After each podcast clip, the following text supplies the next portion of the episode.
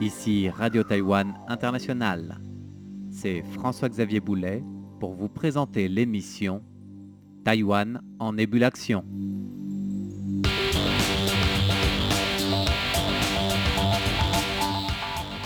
La réalité d'aujourd'hui est, sinon virtuelle, du moins largement augmentée. C'est d'ailleurs en référence à cette réalité augmentée que notre émission d'aujourd'hui s'accroche en compagnie de Angel Yen de la compagnie Jarvis spécialisée dans le high-tech. Elle va nous présenter justement le dernier casque de moto sécurisé et équipé de la réalité augmentée.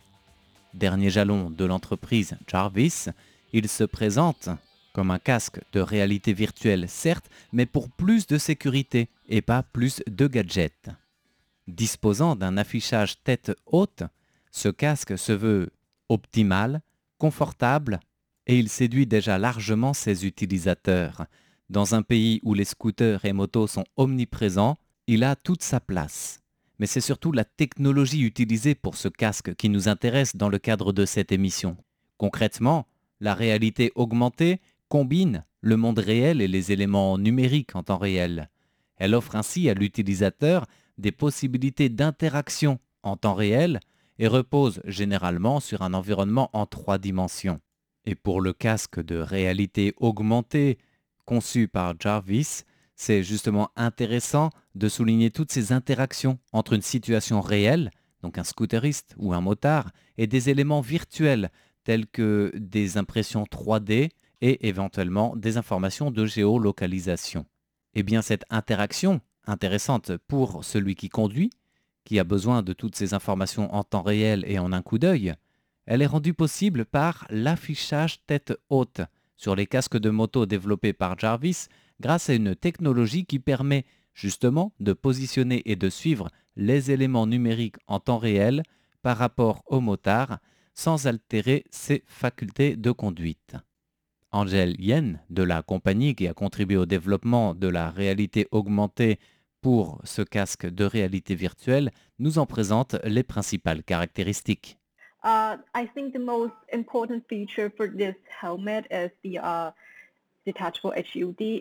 Je pense que la caractéristique la plus importante pour ce casque de moto est le mode d'affichage tête haute.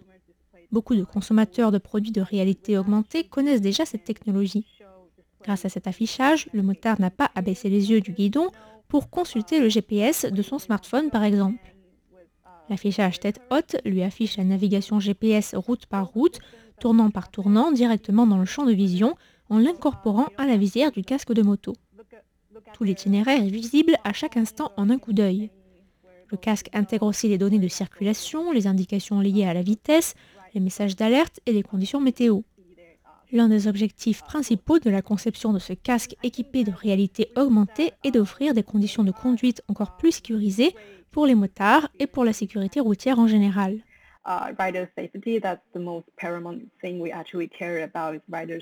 Une alternative plus sécuritaire pour les deux roues motorisées. Pas d'altération d'essence et de l'appréhension du conducteur, donc pas d'ajout superflu comme les affichages tête haute pour les jeux vidéo ou autres, uniquement de l'informatif lié à la conduite, tel est le leitmotiv et le mot d'ordre de ce casque Jarvis pour la circulation.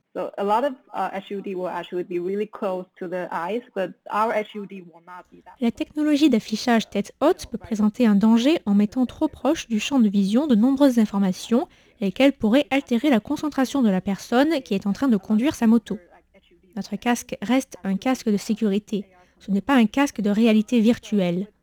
Nous avons recours à cet affichage, mais toujours à des fins sécuritaires. Du coup, nous avons opté pour un système d'intégration et une luminosité élevée qui soit au service informatif du conducteur sans que ça n'empiète sur la concentration nécessaire à sa conduite. La technologie utilisée pour cet affichage tête haute sur la visière du casque est nouvelle, oui et non. Ce casque en soi n'a rien d'innovant si vous voulez parler de technologie, si vous voulez parler d'application de la technologie à un tel casque. Mais au niveau de la spécificité et des nouveautés technologiques utilisées ou en tout cas optimisées, Angel Yen souligne l'importance de s'appuyer sur la base de ce qu'on appelle le Tiger Display, un affichage Tiger de transparence, de performance optique optimisée et de luminosité adaptée.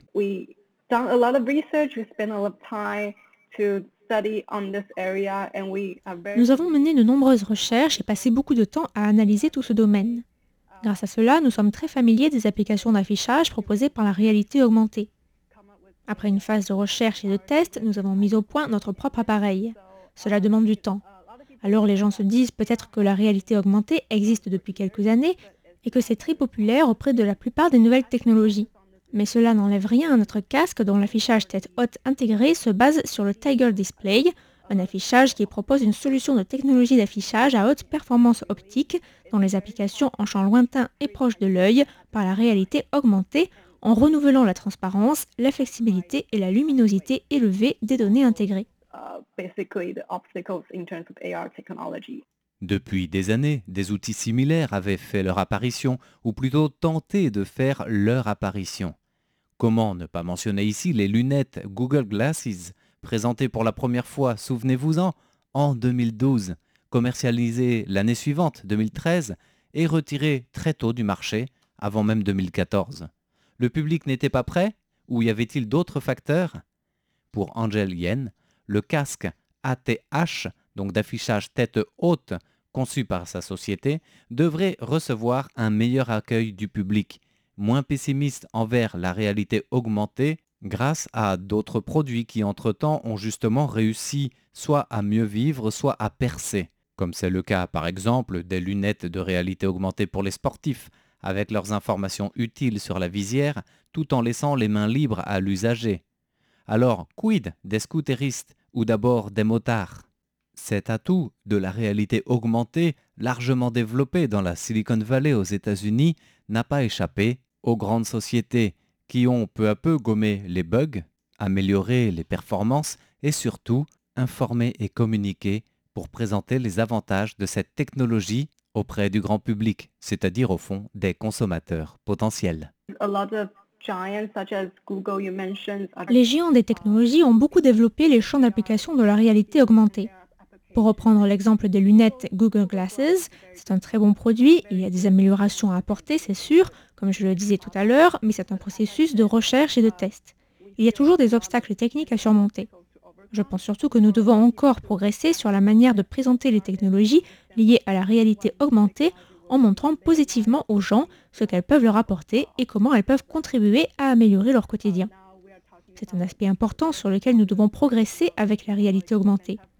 Aujourd'hui, c'est déjà bien mieux accepté dans certains domaines d'application et la plupart des compagnies développent des produits en réalité augmentée dans divers domaines, donc dans un futur proche, elle sera présente et bien mieux acceptée en général.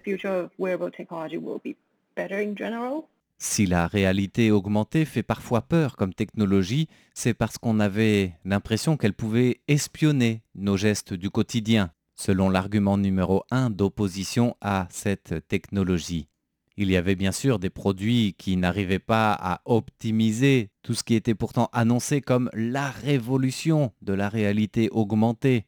Mais aujourd'hui, les jeunes générations sont entièrement dans cette réalité augmentée par les objets connectés, par les casques de jeux vidéo et autres simulations de mise en situation.